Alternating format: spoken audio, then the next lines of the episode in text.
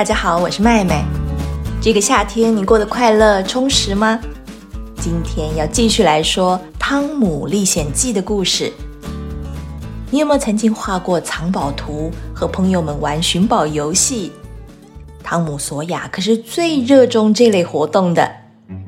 这天，他找哈克·贝利去挖宝藏。哈克问他：“那我们去哪里挖呀？”“随便挖都可以呀。”“随便？怎么可能每个地方都有人藏宝藏啊？”“哎呦，宝箱就是埋在那些很特别的地方，比如说隐秘的小岛啊、荒废的屋子，或者是枯死的大树下面。”“是谁去埋的？”“当然是海盗啊！难不成是校长哦？”要是我才不会把钱埋起来嘞，我一定会拿去通通花掉。哈克，河边不是有一间闹鬼的屋子吗？我们去那里的枯树下面挖看看。哎，汤姆，那里的树很多哎，这样要挖一整个夏天吧？挖一整个夏天就挖一整个夏天呐！你想想看，如果我们挖到一个宝箱，里面全部都是钻石，闪闪发亮的，怎么样？你挖不挖？哈克猛点头，仿佛眼前就有一大堆闪亮的钻石在等着他。于是，这两个男孩带着铲子和铁锹，走了足足三英里的路，来到河边的鬼屋。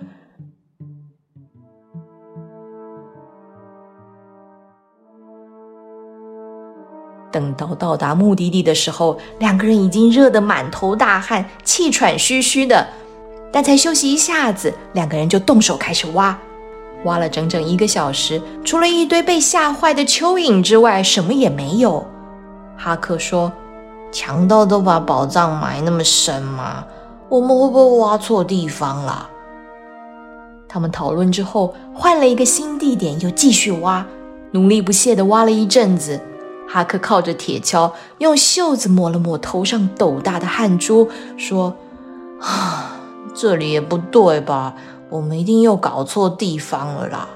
哎呀，我们是大傻瓜哎！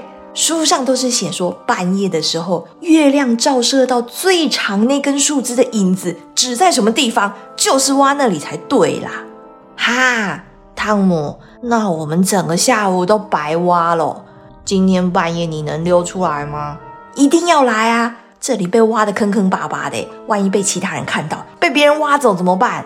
晚上你到我家附近就学猫叫，我一定出来。当天夜里，两个孩子再度来到这间荒废的屋子。月光下，鬼屋显得更加荒凉残破，孤零零的伫立在杂草堆里，阶梯都被杂草掩盖的看不清楚了，窗框损坏，烟囱那一角还坍塌了。两个孩子瞪大眼睛。说话的音量也不自觉地压低。他们继续白天的工作，努力挖呀挖着。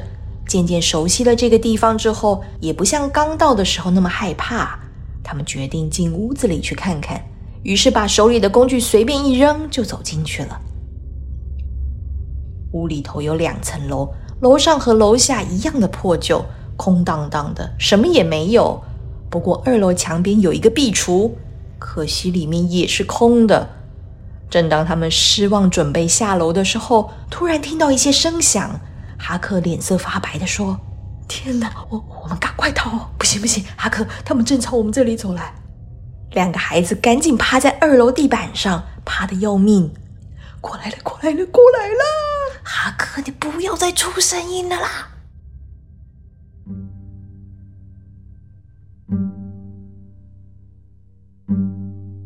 走进来是两个男人，一个是最近偶尔会出现在镇上的西班牙老人，又聋又哑，总披着一条花围巾，头上戴着墨西哥宽边帽，满脸花白浓密的络腮胡。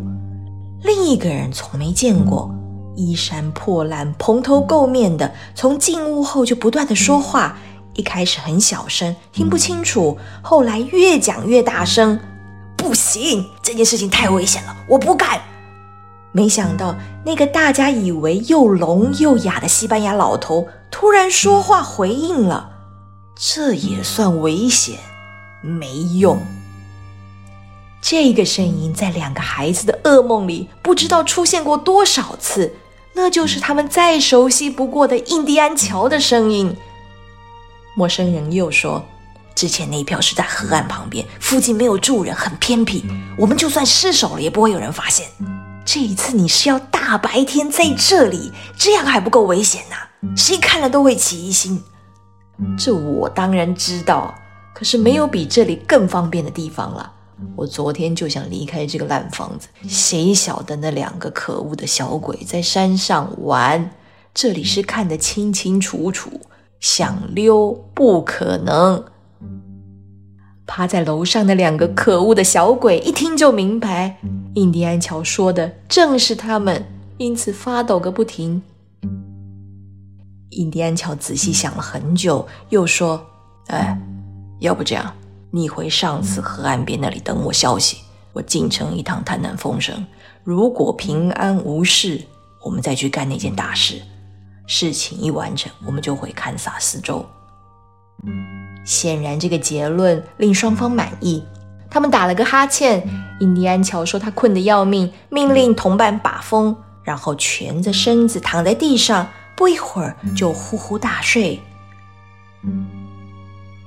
没过多久，把风的同伴也打起瞌睡来，头点着点着，越垂越低。两个孩子深深吸了口气。真是谢天谢地，没有被发现。汤姆低声说：“机会来了，我们趁现在快走。”不行啊，汤姆！要是他们醒来，我们就死定了。汤姆不停地催促哈克，哈克却贴着地板不敢动。于是汤姆缓缓站起身来，轻轻踏出一步，但是摇摇晃晃的破楼板发出吱呀的声音，吓得他马上趴下，再也不敢动。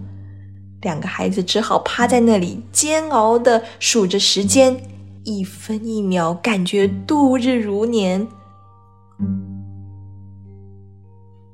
印第安乔的打呼声突然停了，他警觉的坐起来，朝四周张望。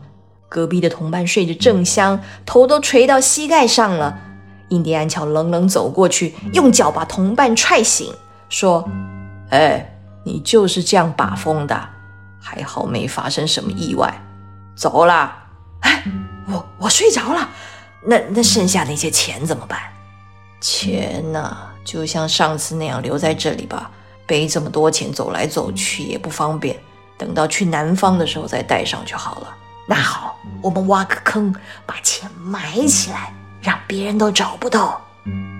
一边说着，印第安乔的同伴就走到壁炉旁边，取下几块石头。从里面拉出一个沉重的箱子。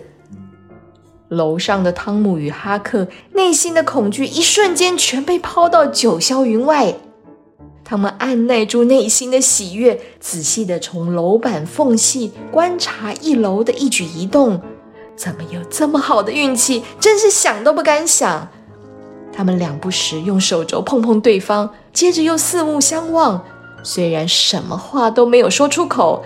但是嘴角和眼里的笑容已经说明了一切。印第安乔伸手帮忙把箱子拽出来，两个男人把箱子打开，里头满满的全是金币。而楼上的两个孩子也和他们一样激动兴奋。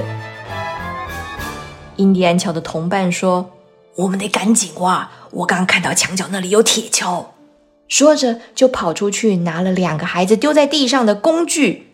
他挑剔的看了看，埋怨工具老旧，但还是动手挖了起来。印第安乔却突然警觉的说：“这把铁锹上怎么有新泥土？这是谁拿来的？拿来挖什么的？那他们人呢？好家伙，我们要是把箱子埋在这儿，他们回来不就正好发现有人动过土吗？不行，这里太不安全了。”我们把箱子搬到我那。说的对，你是说放在一号那里？不要，我们放二号十字架下面那里。好，趁天还没亮，快走吧。印第安乔站起身来，在窗户旁边小心观察着外面的动静。突然，他又改变心意。谁会把铁锹跟锄头拿来这里？你觉得楼上会不会有人呢？两个孩子听到这里，吓得心脏都要跳出来，大气都不敢喘。印第安乔手上拿着刀，有点犹豫的朝楼梯口走去，踏上了第一个台阶。汤姆和哈克看着角落的壁橱，想要冲进去躲起来，但怎么来得及？更何况他们现在手脚发软，完全不听使唤。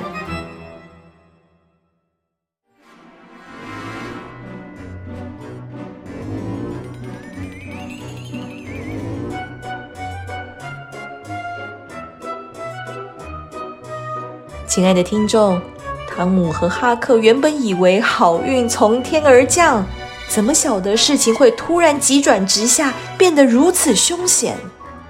他们能够顺利逃过一劫吗？而印第安乔口中的二号指的又是什么？下一集的故事告诉你。祝你有个愉快的一天，拜拜。